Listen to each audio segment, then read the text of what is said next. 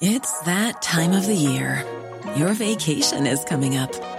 You can already hear the beach waves, feel the warm breeze, relax, and think about work. You really, really want it all to work out while you're away. Monday.com gives you and the team that peace of mind. When all work is on one platform and everyone's in sync, things just flow wherever you are. Tap the banner to go to Monday.com.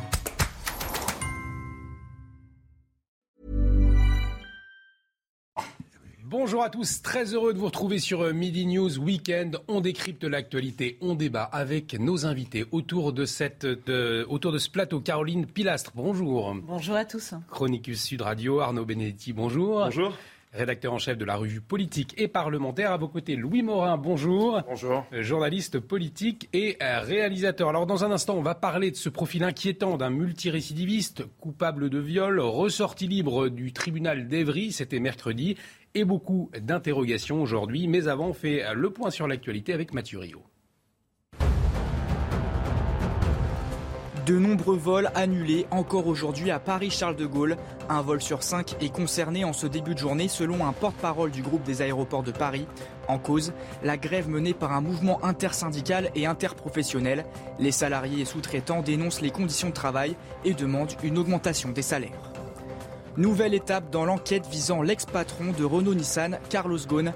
Deux magistrats français sont arrivés hier à Tokyo pour mener des interrogatoires. Un juge d'instruction et une procureure du pôle éco-financier du parquet. Carlos Ghosn, réfugié au Liban, est soupçonné d'avoir mis en place entre 2012 et 2017 un schéma de blanchiment en bande organisée et de corruption. C'est un point de friction entre Israël et le Hezbollah libanais, le champ gazier de Karish en Méditerranée. L'armée israélienne affirme avoir abattu trois drones du Hezbollah qui se dirigeaient dans sa zone maritime. Le Hezbollah libanais a confirmé le lancement de ces drones et assuré que leur mission de reconnaissance était accomplie. Et on commence donc avec le profil inquiétant d'un multirécidiviste coupable de viol et ressorti libre du tribunal d'Evry. C'était la semaine dernière. On en a beaucoup parlé sur notre antenne. Euh, dans une vidéo devenue virale, une jeune femme, Karine, s'est scandalisée de la peine prononcée à l'encontre de son violeur. Un coupable au casier judiciaire pourtant bien chargé. Les détails avec Geoffrey Defeuvre. La cour d'assises de l'Essonne a reconnu coupable Bamdan Had de viol et d'une agression sexuelle commis en 2016, mais il est ressorti libre du tribunal.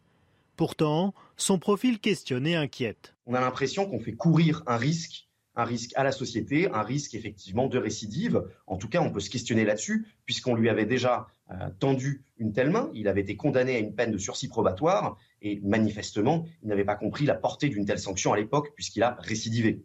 Selon Valeurs Actuelles, le casier judiciaire du coupable n'était pas en sa faveur. Multirécidiviste, il a déjà été condamné pour vol en réunion, port d'armes, outrage et agression sexuelle sur trois mineurs. Il a été condamné pour ces faits, mais a toujours évité la détention. Cette semaine, il est une nouvelle fois condamné pour viol et agression sexuelle à six ans de prison, dont deux ans fermes mais aménageables. La faible condamnation peut surprendre. Les faits sont imparfaitement établis. Il n'y a pas de problème de preuve. Et comment comprendre qu'un multirécidiviste et multiréitérant d'agression sexuelle finalement s'en tire toujours à bon compte et ne fasse pas un seul jour de prison, ce qui est quelque part une forme de laxisme et d'encouragement finalement. Le parquet d'Evry-Courcouronne a fait appel de la décision. Alors, on a donc un coupable condamné euh, mercredi dans une affaire de double viol d'agression sexuelle sur trois jeunes femmes. On apprend aujourd'hui qu'il avait déjà été condamné pour des agressions sexuelles sur mineurs, euh, vol en réunion, violence et outrage. Finalement, le fait qu'il soit libre, euh, c'est une aberration, Caroline? C'est une totale aberration. Je soutiens évidemment cette jeune femme, Karine, mais également Samantha, qui ont témoigné. Si elle n'avait pas exprimé leur écœurement sur les réseaux sociaux, médiatiquement, entre autres chez Morandini, le parquet n'aurait pas fait appel. On se dit que nous sommes dans une société hein, qui a une morale inversée, comme j'ai l'habitude de dire. Les valeurs sont inversées. Cet individu hein, est un récidiviste, comme on le voyait dans euh, le reportage. Sous prétexte qu'il est inséré dans la société en ayant une femme et un enfant, il ressort libre du tribunal, mais quel message est envoyé Je me dis qu'en fait, il n'y a plus de différence entre le bien et le mal pour une certaine justice qui parfois, disons-le, sans langue de bois, est idéologique, a plus de complaisance et justifie des faits tels que ceux-là par rapport aux coupables plus que des victimes. Et en fait, moi, c'est ça que je trouve lamentable dans cette société que ne supportent plus les Français. Quand on parle de laxisme judiciaire, hmm. là, c'est un exemple criant. Cette femme est traumatisée, pardon, et marquée à vie, corporellement et moralement. Comment va-t-elle pouvoir, entre guillemets, passer à autre chose, sachant qu'il est dans la nature? Qu'une main lui avait été euh, déjà tendue, Arnaud Benedetti, puisque toutes les peines alternatives ont été essayées contre lui euh, avant, et il ressort encore libre. C'est vrai que c'est euh, l'incompréhension. Ah bah oui, c'est une incompréhension. Alors après, il reste à savoir si le parquet a fait appel parce qu'il y a eu une pression médiatique ou une pression des réseaux sociaux. Mm. En tout cas, bon, déjà, il faut se féliciter que le parquet ait fait appel. Ça, c'est un premier point. Ça me paraît extrêmement important.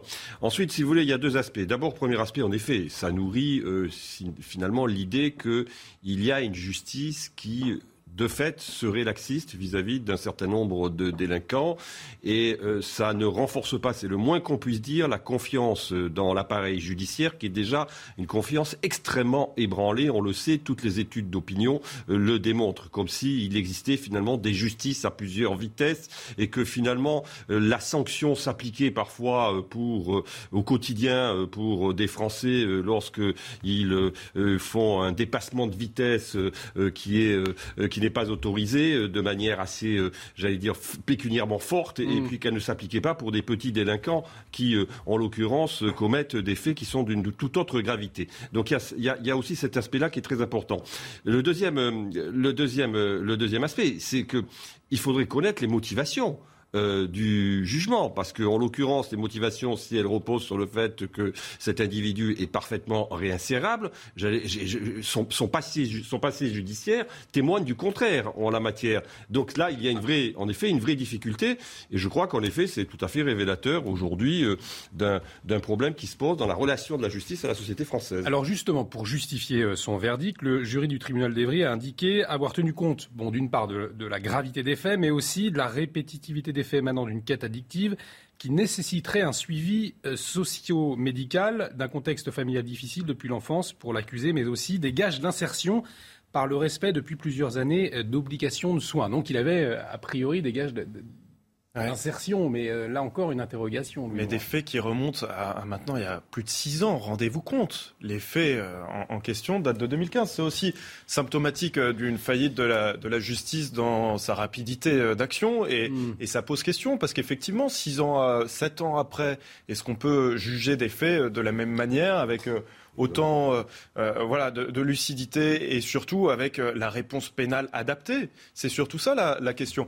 Alors il faut rappeler aussi que le jugement, c'est un jugement de, de cour d'assises. En cour d'assises, il y a trois magistrats professionnels et six jurés issus du peuple. Donc la question, c'est de savoir comment est-ce que des jurés issus du peuple ont pu euh, prononcer une peine aussi légère, euh, moi, effectivement, ça m'interroge sur. Euh, mmh. voilà, je, je, je, ne comprends pas ce, ce, jugement comme un, un, certain nombre, je pense, de, de Français, de concitoyens. Et je voudrais d'ailleurs réagir aussi sur les, les propos d'Arnaud Benedetti qui. Qui, qui, qui, évoquait la confiance dans, dans la justice. Aujourd'hui, savez-vous combien y a-t-il de Français qui ont tout à fait confiance dans l'institution judiciaire? Ce, nombre, je l'ai, parce qu'en fait, c'est un, sondage qui a été fait, un sondage IFOP pour le JDD qui a été fait mm. pendant la campagne présidentielle. Seulement 2% des Français ont tout à fait confiance dans notre institution euh, judiciaire. justement, Caroline, vous parliez, vous, parliez d'une d'une idéologie judiciaire, un laxisme euh, dû à une idéologie judiciaire. C'est quoi cette idéologie? C'est une idéologie de gauche. Moi, je ne vais pas faire de langue de bois, qui date depuis euh, 68. Je ne dis pas que c'est le cas pour tous les juges et les hmm. magistrats, bien évidemment. Je ne mets pas tout le monde dans le même sac. Mais quand on parle de complaisance, de compréhension, de justification pour le profil de cet individu qui, pour moi, est plus qu'un délinquant, vous le rappeliez, hein, voler de la nourriture dans un ah bah supermarché. C'est un hein. criminel, c'est un crime, hein, de toute façon, le Évidemment, euh. ça, c'est un délit. Là, on est en train de parler d'un violeur d'un agresseur sexuel qui se retrouve dans la nature. Donc on peut quand même tout craindre que ce genre d'individu ressorte libre, hein, euh, comme si de rien n'était. Mais sous-jacent, il y a quand même la question des places de prison. C'est ça. C'est bien Est-ce qu'on n'encourage pas les magistrats finalement à, utiliser des euh, plutôt à utiliser les, aménagements de peine plutôt que de les envoyer en prison Pour moi, c'est cette question justement qui est fondamentale en dehors de ce jugement qui est inadmissible moralement, humainement parlant. Mais à partir du moment où on ne construira pas plus de prisons et qu'il n'y aura pas plus de places en prison, ces individus ressortiront libres.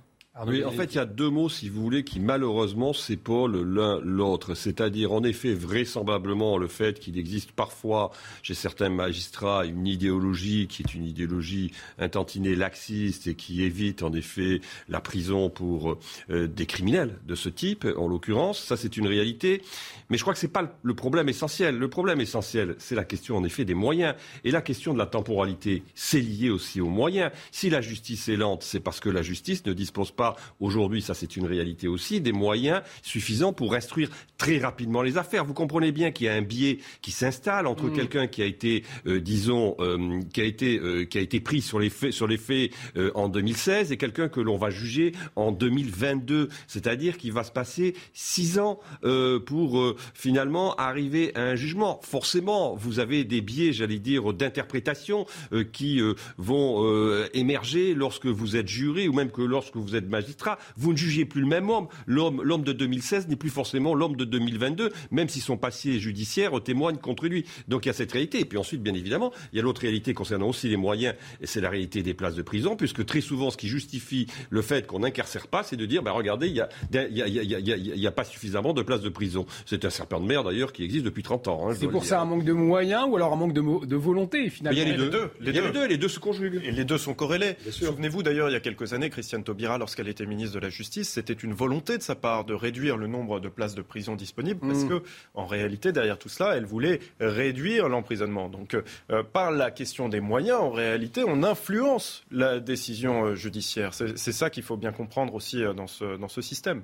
Et réduire les, les, places de prison, justement, avec cette idée derrière que si on ne met pas cette personne en prison, elle risque moins de récidiver. C'est aussi ça, cette idéologie appliquée moi, je ne suis pas dans la tête des magistrats, mais c'est sûr qu'on se dit qu'un jugement rendu de ce type est inadmissible. Enfin, je sais pas, une fois de plus, dans la vie, on vous apprend le bien et le mal mm. quand vous êtes éduqué normalement.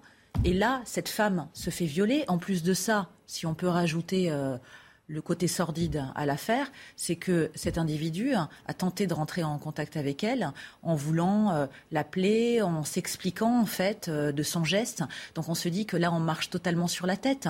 Et cette jeune femme, quand on la voyait dans les médias, elle était toute tremblante, elle en perdait ses mots, enfin elle est traumatisée, et ce qui est normal. Et comment voulez-vous qu'elle ou sa famille comprennent ce jugement? Il ressort libre comme si de rien n'était, alors que cette femme va vivre dans sa chair cet acte inadmissible et abominable tout au long de sa vie. Donc il n'y a même pas un jugement.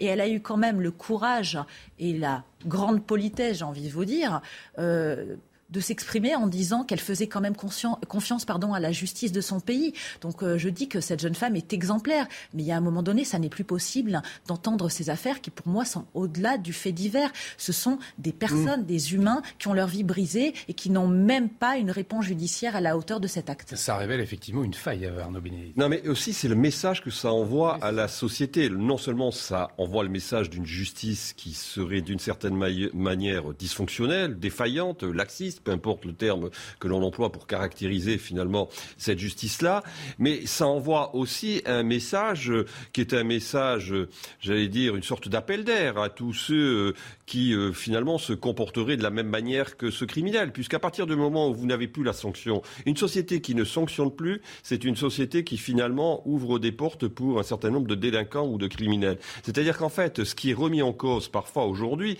par une certaine idéologie, c'est la notion même de sanction. Mais si vous voulez qu'une société puisse fonctionner, lorsque des gens sortent du cadre, il faut nécessairement les sanctionner. Parce que c'est comme ça que ça fonctionne. Ça a toujours fonctionné comme ça dans une société. Et la justice doit établir un certain nombre de sanctions. Là, vous ne sanctionnez pas, puisque la personne est libérée, puisque la personne ne, ne sera pas emprisonnée au regard, finalement, euh, de la gravité des faits euh, pour lesquels elle est euh, poursuivie. Donc ça envoie un message qui est totalement négatif sur la capacité que nous avons à nous protéger en tant que société. Et une réponse pénale, normalement, ça a deux objectifs. Le premier, c'est de protéger les populations.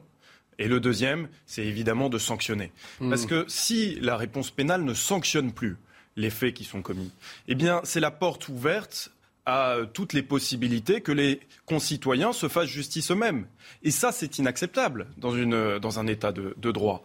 Et donc aujourd'hui, on voit bien que cette réponse pénale qui a été euh, celle de ce, jugement n'est ni adaptée pour protéger les populations, puisqu'on a euh, quelqu'un qui est un criminel dans la nature, ni adaptée pour sanctionner efficacement un fait qui a été commis. Effectivement, ça interroge. Il y a, aussi euh, la, question des agents, des magistrats qui décident la remise en liberté ou euh, d'un délinquant et lorsqu'il récidive, est-ce qu'il doit y avoir davantage de, contrôle finalement euh, de ces magistrats ou davantage de, questionnement? Pour moi, sans hésitation. Et aussi un suivi psychiatrique. Enfin, je veux dire, relâcher une personne comme ça qui vous dit qu'il ne va pas réitérer. Enfin, il peut très bien dire je suis réinséré dans la société et recommencer parce que euh, bah, de toute manière, c'est un prédateur sexuel pour moi, tout simplement. Donc euh, la justice, comme les médecins, euh, doivent agir en conséquence avec ce genre de profil. Parce que que va-t-il se passer s'il récidive les victimes auront encore leurs yeux pour pleurer et uniquement ça. C'est pour ça, est-ce que les, agents qui décident de mettre ces, personnes en liberté, est-ce qu'elles devraient avoir des comptes à rendre Vous posez la question de la responsabilité des magistrats, qui est hmm. une très vieille question.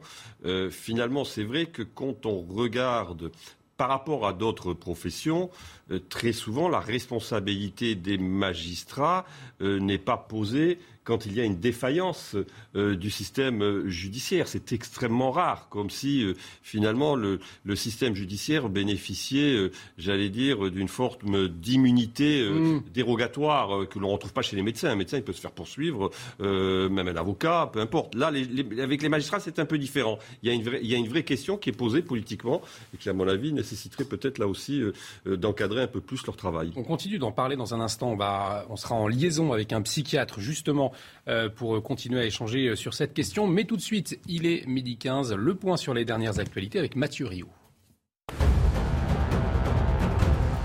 La Russie affirme avoir conquis la ville de Lysychansk, signe de la conquête totale de la région de Lugansk à l'est de l'Ukraine. C'est ce que vient d'annoncer il y a quelques minutes le ministre russe de la Défense. Plus tôt, une vidéo publiée sur les réseaux sociaux montrait des combattants tchétchènes et russes brandir leur drapeau dans la ville. Hier, Kiev assurait que les Ukrainiens luttaient toujours. En France, c'est la fête du cinéma. Elle débute dès aujourd'hui. En cette occasion, les salles obscures proposent des séances à petit prix avec un tarif unique de 4 euros jusqu'à mercredi. Une façon de relancer la fréquentation dans les cinémas. Elle a baissé de près d'un tiers entre le mois de mai 2019 et mai 2022 de la Formule 1 et des qualifications, les qualifications du Grand Prix de Grande-Bretagne. Carlos Sainz sur Ferrari a décroché la pole position, sa première en carrière depuis ses débuts en 2015. Deuxième place pour le leader Max Verstappen sur Red Bull. La Ferrari de Charles Leclerc, troisième, partira elle aussi en deuxième ligne aujourd'hui à 16h. Et on continue de parler euh, de ce profil inquiétant, un multirécidiviste coupable de viol ressorti libre du tribunal d'Evry euh, la semaine dernière. On va accueillir euh, le docteur Samuel Lepastier. Bonjour, merci d'être avec nous en direct sur CNews. Vous êtes psychiatre, alors vous allez pouvoir nous, éclairer sur la question de la récidive. quels sont les critères utilisés par la justice pour déterminer un risque de récidive? Ça dépend évidemment de la pathologie. Mais je crois que le vrai problème est dans l'autre sens. Il existe dans l'espèce humaine, malheureusement, ce qu'on appelle la compulsion de répétition, c'est-à-dire toujours tendance à répéter les mêmes types de conduites. Lorsqu'une personne a trouvé une conduite qui lui convient, elle a tendance, quoi qu'elle fasse, à la répéter. Ce serait plutôt de savoir s'il y a des chances pour qu'il n'y ait pas de répétition. La répétition est la règle. En fait, lorsque, par exemple, un viol a été commis dans des circonstances exceptionnelles, lorsqu'une personne est délirante, extrêmement déprimée, sous le coup d'un choc particulier, à ce moment-là, là, il y a peu de risque de récidive. Lorsque ça devient une conduite relativement habituelle, évidemment, la récidive est au bout du trajet, et quoi qu'on fasse, il y aura récidive. Quel est le, pouvoir des experts psychiatres, notamment euh, sur une décision de justice? Est-ce qu'ils sont écoutés?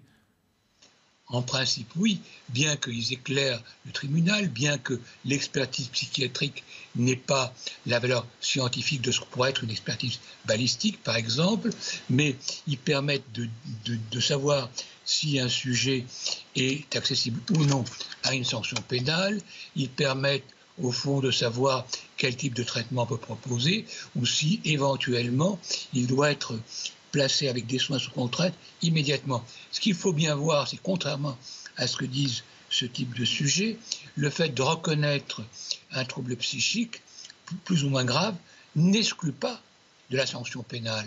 On peut même dire que dans les conduites perverses, délinquantes, la sanction pénale est le premier des traitements.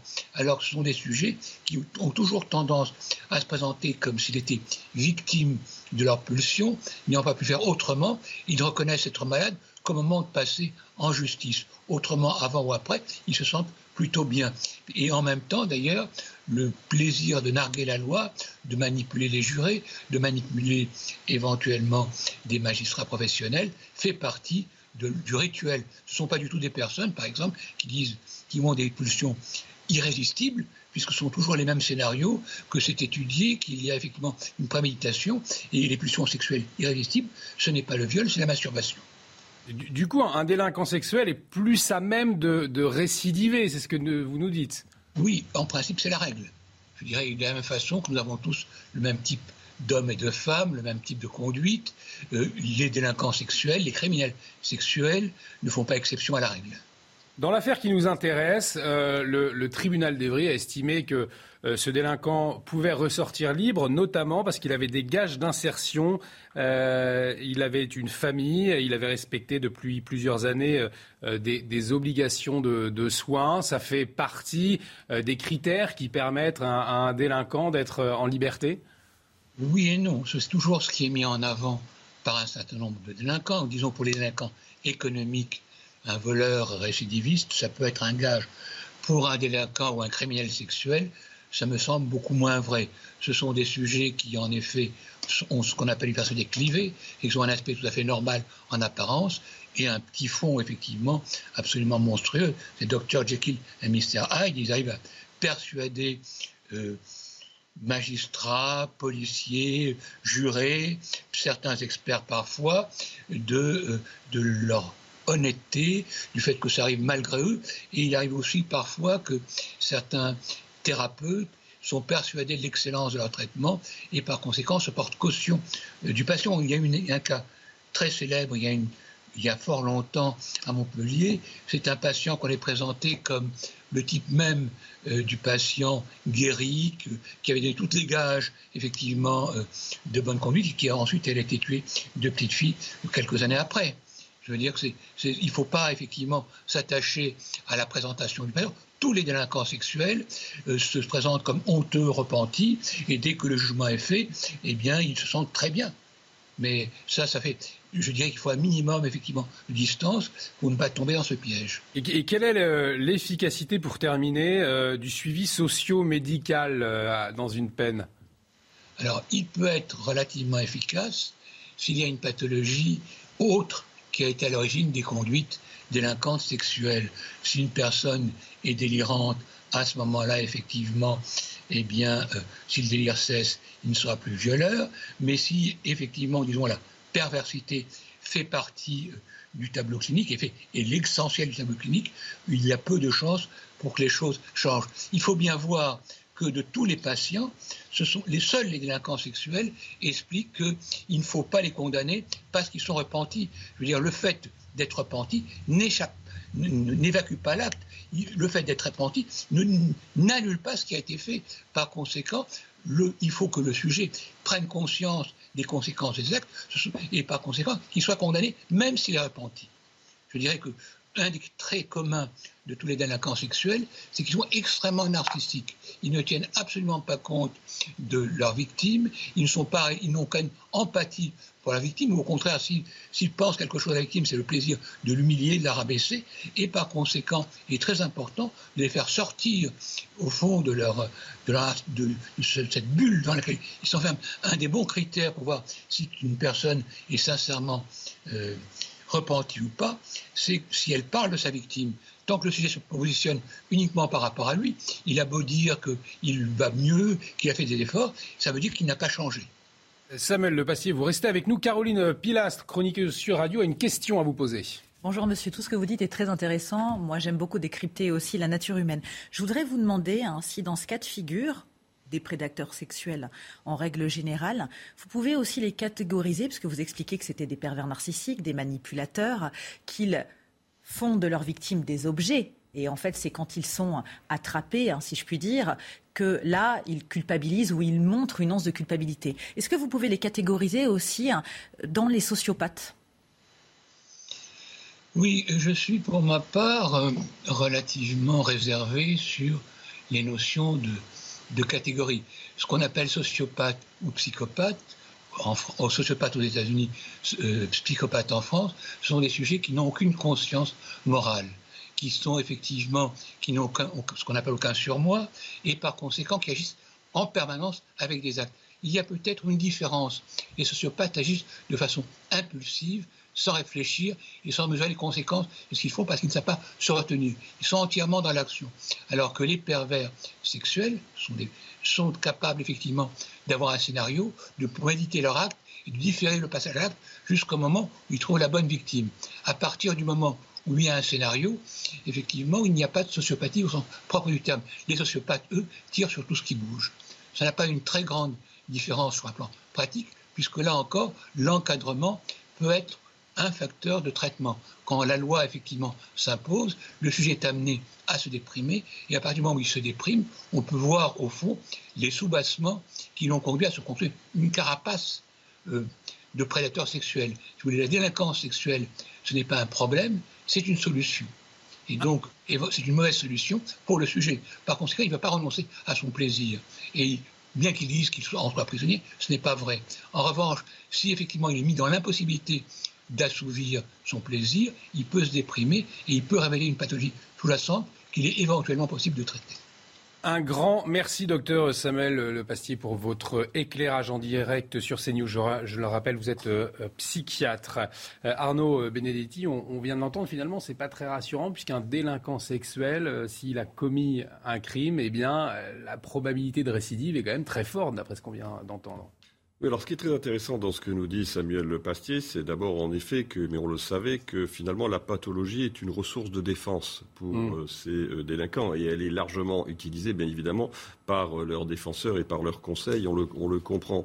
Mais ce qu'il nous dit également, c'est que la sanction dont on parlait tout à l'heure, qui est une nécessité pour la société pour se protéger, mais peut aussi faire partie, malgré tout, j'allais dire, d'un processus qui est un processus presque de, thérapie pour, euh, un, pour, un, pour un criminel. C'est-à-dire que c'est le moyen pour lui de prendre conscience de la gravité euh, des faits euh, qui lui sont imputés. Parce que tout simplement, ça lui permet de faire la distinction autour de deux catégories qui sont essentielles sur le plan moral, qui est la catégorie du bien et du mal, catégorie auquel il semble totalement étranger dans son comportement, euh, j'allais dire presque quotidien. Donc la nécessité, là encore, de la sanction est non seulement double, elle a une nécessité, j'allais dire, quasi régalienne pour la société, mais elle a aussi presque une nécessité, j'allais dire, curative aussi pour le patient. Allez, on revient dans, dans un instant, c'est la pub et on, parlera de cette tribune d'Éric Coquerel dans le JDD. A tout de suite sur CNews. De retour sur le plateau de Midi News Weekend, toujours avec euh, Caroline euh, Pilastre. Harold Iman, spécialiste des questions internationales pour CNews, nous a rejoint, puisque dans un instant, on va revenir sur cette vidéo publiée par la présidence de la République. On y voit Emmanuel Macron au sommet du G7 et ça fait réagir. Arnaud Benedetti est toujours avec nous. Avec Louis Morin également, on revient sur la tribune d'Éric Coquerel dans un instant, mais tout de suite un point sur les dernières actualités avec Mathieu Le diocèse de Versailles en deuil. Un prêtre s'est suicidé, son corps a été retrouvé en forêt de Rambouillet. C'est ce qu'a annoncé l'évêque de Versailles dans un communiqué. Âgé de 50 ans, le père François de Foucault exerçait depuis 18 ans dans le diocèse. Après 130 jours de guerre, le président ukrainien Volodymyr Zelensky dresse un premier bilan chiffré du conflit. Le territoire de 10 régions a été touché par les combats depuis le 24 février, explique-t-il dans une vidéo. Nous sommes parvenus à libérer 1027 villes et villages, mais 2610 autres sont toujours sous occupation russe. Fin de citation. L'Australie, de nouveau touchée par des pluies torrentielles et des inondations. Près de Sydney, la plus grande métropole du pays, des milliers d'habitants sont appelés aujourd'hui à évacuer leur foyer. Le pays est particulièrement touché par le changement climatique, subissant tour à tour des sécheresses, des feux de forêt dévastateurs et des inondations de plus en plus fréquentes. On en revient donc à cette tribune d'Éric Coquerel euh, publiée dans le JDD ce matin, mise en cause par la militante féministe Rogaya Diallo, journaliste, pour son comportement avec les femmes. Le nouveau président LFI de la Commission euh, des finances euh, a répondu. Les réactions politiques ont été nombreuses depuis ce matin. Les précisions avec Mickaël Dos Santos. Des rumeurs infondées. Ce dimanche, dans le JDD, Éric Coquerel a nié tout comportement déplacé vis-à-vis -vis des femmes. Je fais cette tribune pour affirmer que je n'ai jamais exercé une violence ou une contrainte physique ou psychique pour obtenir un rapport. Après le soutien des cadres de la NUPES, qui clament à l'unisson l'absence d'éléments probants, ces opposants politiques ont refusé de commenter ce qu'ils qualifient de rumeurs. On en revient à cette forme primaire d'interaction humaine qui est la condamnation par la rumeur, la condamnation par la foule, qui n'est rien d'autre qu'une espèce de pratique du lynchage. Des adversaires silencieux sur l'affaire, moins sur le deux poids deux mesures au sein de la France insoumise. Certains membres du parti avaient demandé la démission du ministre des Solidarités Damien Abad avant même l'ouverture d'une enquête pour tentative de viol. C'est les premiers à attaquer sur des rumeurs leurs opposants politiques sur ces mêmes sujets. Par contre, dès que c'est les leurs, plutôt protéger et dire mais attendez, c'est très grave d'attaquer sur une rumeur. C'est ça qui les met profondément en difficulté. Des comportements vivement critiqués également au sein du Rassemblement national. Est-ce qu'il y a une indignation à géométrie variable de la part de la gauche notamment. Quand ça concerne quelqu'un de son, son, camp, qui encore une fois n'a pas été condamné, il n'y a pas d'enquête, mais ne voit aucun problème à dire qu'il doit rester, euh, rester en poste. Pour le moment, aucune plainte n'a été déposée à l'encontre d'Éric Coquerel. Caroline, il a eu raison, Éric Coquerel, de, sortir de son silence après ces rumeurs qui grandissaient encore plus ces derniers jours. Bien sûr qu'il a eu raison. Sa réputation a été jetée en pâture. Je n'ai aucune appréciation pour la sensibilité politique de M. Coquerel. Mmh. Mais il faut être honnête. À partir du moment où ce sont des on-dire, des oui-dire, Madame Diallo connaît parfaitement le milieu médiatique, au même titre que nous. Elle connaît l'écosystème, l'écho de ses propos. On eh ben, que ces femmes portent plainte. Et s'il doit être condamné, qu'il le soit. Mais on ne peut pas continuer à jeter l'opprobre sur des hommes avant qu'ils soient condamnés. Je vais vous dire, moi, je suis mais au plus haut point exaspéré par ce tribunal médiatique, ce tribunal des réseaux sociaux, ce tribunal de l'Inquisition qui décide de juger une personne avant la justice. Qu'on nous dise si Mediapart Co, désormais, je globalise hein, évidemment euh, les affaires, remplace la justice et ça sera plus simple. Comment ne pas faire le lien avec Damien Abad? Évidemment mmh, qu'il y a un parallèle. C'est un peu le problème d'ailleurs euh, pour, euh, pour cette affaire. C'est-à-dire que la NUP n'a pas arrêté de s'en prendre à Damien Abad avant même qu'il y ait euh, une mise en examen. L'affaire n'est pas toute aujourd'hui n'est plus la même puisque non. il y a une enquête préliminaire. Mais quand il a été cloué au début. Mais le parquet n'avait pas porté plainte encore contre lui. Oui, le parquet ne s'était pas saisi, tout à fait. Et, et, aujourd'hui, on voit bien que ça rend d'autant plus compliqué la défense de la NUP et, et d'Éric Coquerel. Sandrine Rousseau qui disait qu'ils allaient faire un chahut à l'Assemblée nationale pour empêcher Damien Abad de pouvoir euh, s'exprimer dans le cadre de ses fonctions, si jamais euh, il ne démissionnait pas. Sandrine Rousseau qui disait qu'il fallait que Damien Abad démissionne dans l'instant même, avant même qu'il soit mis en examen.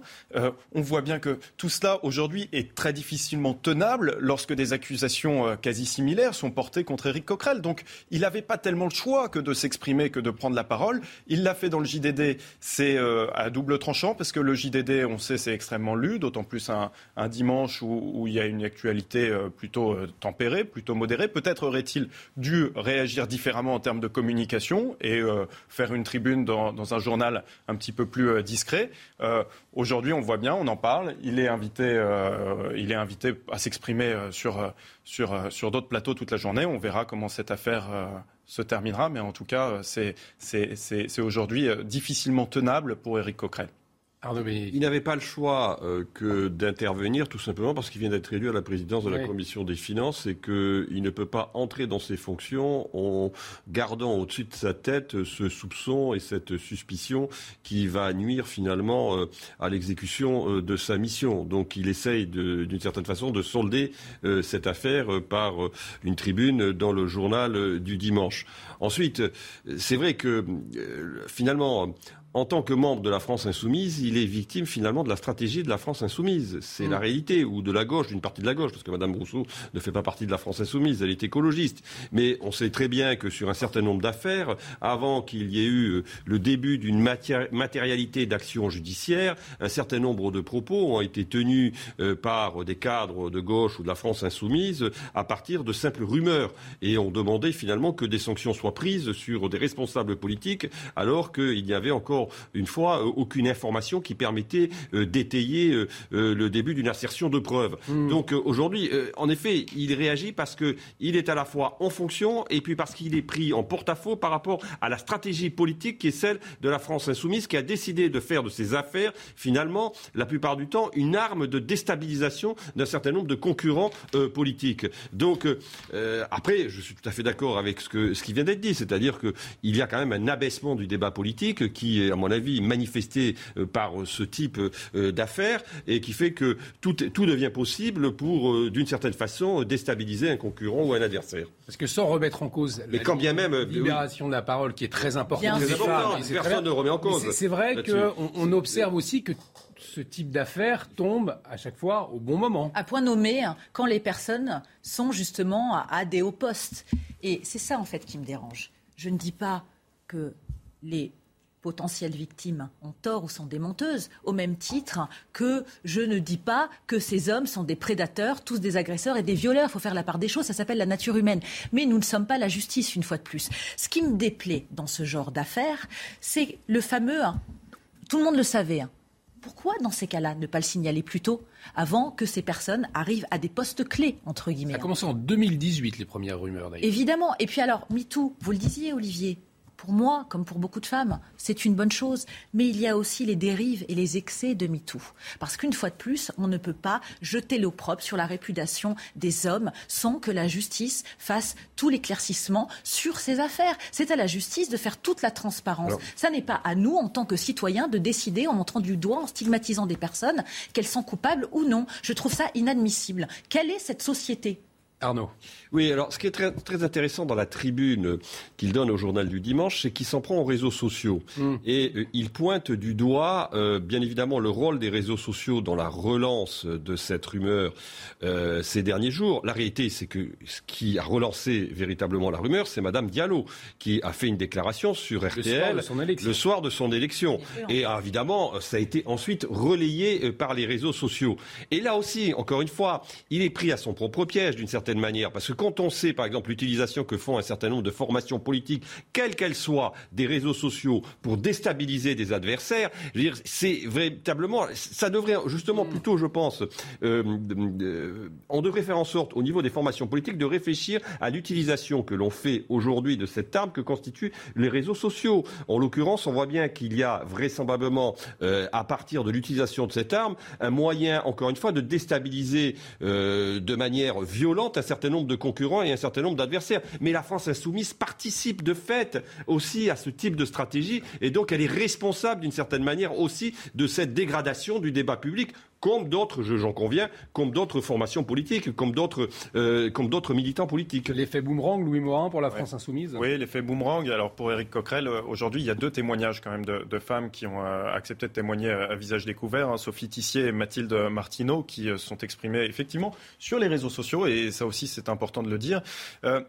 Éric Coquerel se plaint d'avoir été victime de, de calomnie de, de, la Macronie. moi, j'ai pas le sentiment que Sophie Tissier, Mathilde Martineau, qui sont euh, deux femmes militantes engagées, euh, qui sont euh, engagées à gauche depuis toujours, soient pro-Macron. C'est pas le sentiment hmm. qu'on en a. Rokaya Diallo n'est pas une militante pro-Macron. c'est là où ça devient compliqué. C'est plus une affaire interne hein, à, la, à, la, NUPES, ou en tout cas une affaire de gauche, qu'une affaire de, de, règlement de compte politique. Ça, on le verra effectivement plus tard. Euh, on aura peut-être toutes les, ficelles de cette affaire. Une, phrase qui est assez marquante d'Éric Coquerel dans sa tribune. On a beau avoir été formé politiquement contre les rapports de domination masculine, la marche reste très haute dans ces rapports euh, qui nous conditionnent. Cela dit aussi quelque chose finalement de la, sphère politique où se mêlent le, pouvoir et, séduction, Caroline. Oui, politique, médiatique, à partir du moment où il y a du pouvoir, de la puissance, de l'argent, forcément, euh, certains en profitent. Une fois de plus, ça fait partie malheureusement de la nature humaine. Mais moi, je vais vous dire, je ne veux pas euh, hurler avec la meute. Hein. L'indignation à géométrie variable, très peu pour moi. Parce que que ce soit M. Coquerel, hein, pour qui je vous ai dit, je n'ai aucune sympathie en termes de sensibilité politique, donc je ne peux pas être plus honnête intellectuellement que ça. Ou M. Abad, qui défend le handicap comme moi et que je connais un peu c'est à la justice de faire toute la transparence sur ces affaires. Moi, je trouve ça inadmissible si ces hommes ou d'autres qui viendront, parce que ces affaires vont continuer de toute manière euh, dans l'avenir, parce que ça fait partie d'un système désormais, euh, sont pointés du doigt et sont innocents. S'ils sont coupables, eh bien qu'ils soient condamnés. C'est une très bonne chose. Je ne vous dirai pas le contraire en tant mm. que femme. Mais si ça n'est pas le cas, moi, je me mets toujours dans le cas de figure de ces personnes qui pourraient être mon père, mon frère, mes amis, mon compagnon. Et je trouve ça inadmissible. Alors il y a une question qui rejoint aussi notre débat précédent sur la justice. C'est finalement la temporalité de la justice qui est là aussi beaucoup trop lente et qui incite par conséquent à avoir une réponse médiatique, une réponse politique quasi immédiate en général, alors que la justice, elle, va mettre des années pour se prononcer. Mais là, effectivement, la justice ne peut pas se saisir véritablement de, ce dossier-là, puisque euh, on a vu des cas où la justice s'était autosaisie. Mais effectivement, ce, ce n'est pas ce n'est pas le cas euh, pour le moment dans cette affaire. Alors, à noter que les faits qui sont euh, dénoncés ne sont pas des faits de, de viol. Hein. D'ailleurs, Éric Coquerel disait comportement inapproprié. Exactement. Ça s'apparente davantage à du harcèlement sexuel qu'à des faits qui pourraient être qualifiés de viol. ce matin, dans sa tribune dans le JDD, Éric Coquerel disait ne jamais avoir exercé de pression ou de violence pour obtenir un rapport, ce n'est pas ce dont il est accusé de drague lourde finalement Arnaud Benedetti, c'est ça le. Oui, alors ce qui est intéressant aussi dans cette tribune, c'est qu'en effet, euh, vous avez cité un passage de cette tribune où il dit que finalement euh, lui-même a peut-être pu participer d'un système de domination. C'est ce qu'il laisse implicitement, mm. c'est ce qui laisse implicitement suggérer euh, dans cette tribune. Mm. Mais c'est vrai que si vous voulez, il y a des comportements qui il y a 20 ans ou il y a 15 ans passés totalement sous le radar ne sont plus acceptés aujourd'hui. La sensibilité de l'époque a considérablement changé. Et c'est ce qu'il dit d'ailleurs assez finement dans, mm. la, conclusion de cette tribune. Il reconnaît sans le dire véritablement qu'il a pu participer finalement de ce type de comportement. comportement hier ne le pour ça quand il dit, il dit il y a une marche très haute en mm. effet euh, à atteindre, c'est ce qu'il veut dire par là. Ça veut dire que bon lui-même n'a pu peut-être pas totalement toujours été exempt de comportements qui peuvent être considérés comme des comportements aujourd'hui inappropriés. Mais ce qui est inapproprié n'est pas forcément délictuel. Là aussi, il faut quand même, euh, à un moment donné, euh, apporter de la nuance. Le comportement des hommes politiques hier, Louis Morin. C'est le grand mouvement de moralisation de la vie euh, publique et de la vie politique qu'on connaît maintenant depuis plusieurs années, dans d'autres domaines également. Hein. Il a fait des, victimes. Il faut se souvenir, par exemple, de l'affaire François Fillon, qui, mm. dans un tout autre registre, en tout cas, à l'époque, de la même manière, en, termes de défense, il y avait eu cet argument. Mais attendez, ça fait des, des années, des décennies que les parlementaires peuvent engager leurs conjoints et, ce sans aucun regard sur la réalité du travail effectif. Ça avait été euh, l'argument qui avait été avancé. Ça ne l'a pas empêché d'être condamné par la suite. Et moi, je pense aussi à l'affaire Baudis. Hmm. Évidemment, dans ces cas de figure ce qui est quand même assez terrifiant. Mais MeToo a été une libération. L'affaire Baudis qui n'en était pas une d'ailleurs. Oui, en plus. Mais il y a une libération de la parole et c'est mmh. une bonne chose. Et ça dans toutes les strates de la société, parce qu'on prend évidemment les élites. Mais ça peut être euh, monsieur tout le monde qui se comporte mal euh, avec ses collègues féminines. Simplement, une fois de plus, il faut éviter l'excès. Et on n'a pas à émettre un avis, on n'a pas à commenter plus que de raison. À la place de la justice, c'est ça vraiment qui me dérange. Parce que où va-t-on aller? En fait, on veut une société à l'américaine qui est totalement aseptisée, où les femmes ne peuvent pas discuter normalement avec les hommes. Je suis désolée, la majorité du temps, la plupart d'entre nous font parfaitement la différence entre un, entre un gros lourd, parce que c'est ça en fait implicitement que vous mmh. étiez en train euh, d'exprimer, et euh, quelqu'un qui va littéralement vous harceler, vouloir vous agresser ou pire, vous violer. Si la majorité des lourdingues euh, voilà, étaient condamnés, il y aurait plus grand monde, je vais vous dire, euh, euh, sur Terre. Mais quoi qu'il en soit, faut vraiment faire la part des choses. Et puis, en tant que femme, navré, hein, mais moi j'aime avoir un rapport cordial avec un copain, avec un ami. C'est agréable quand on vous complimente. Je ne vais pas tout de suite imaginer qu'il a une idée hein, derrière la tête. Donc il y a un moment donné, voilà, il faut un balancier, mais le comportement de Madame Diallo peut s'entendre si elle a voulu défendre des potentielles victimes mmh. avec le fameux on dire, mais en le disant médiatiquement. Elle savait l'impact que ça aurait. Donc c'est là où j'ai beaucoup de mal. Une rumeur reste une rumeur tant qu'elle n'est pas avérée. Et on aura l'occasion d'en redébattre, bien évidemment, sur ce plateau. Il est midi 45, l'heure de faire un point sur les dernières actualités avec Mathieu Rio. Le festival Garo Rock à Marmande, touché à son tour par le fléau des piqûres sauvages. 21 cas de piqûres à la seringue ont été constatés lors de la deuxième journée de concert. Un chiffre confirmé par la préfecture du Lot-et-Garonne. Sept plaintes ont déjà été déposées. Moscou accuse l'Ukraine d'avoir tiré des missiles sur la ville russe de Belgorod. Selon l'armée russe, les défenses antiaériennes ont abattu trois missiles à sous-munitions. Les débris de l'un d'entre eux seraient ensuite tombés sur une maison. Plus tôt, un responsable local a annoncé la mort d'au moins quatre personnes après des explosions à Belgorod. Dans trois mois, jour pour jour, le Brésil élira son président. Les deux favoris, l'actuel chef d'État Jair Bolsonaro et l'ancien président de gauche Lula, ils se sont offerts hier des bains de foule à 10 km seulement l'un de l'autre, avec deux importants dispositifs de sécurité. Selon le dernier sondage, Lula est crédité de 47% des voix contre 28% pour Jair Bolsonaro. Et on en vient à cette vidéo publiée par la présidence de la République et qui a suscité beaucoup de réactions. On y voit Emmanuel Macron au sommet du G7, le chef de l'État qui met en avant euh, ces derniers jours sa stature à l'international. Regardez l'extrait de cette vidéo, on en parle après. C'est ça qu'on doit discuter en G7. C'est comment on arrive à avoir des sanctions qui empêchent la Russie de financer son effort de guerre. C'est ça le but de nos sanctions.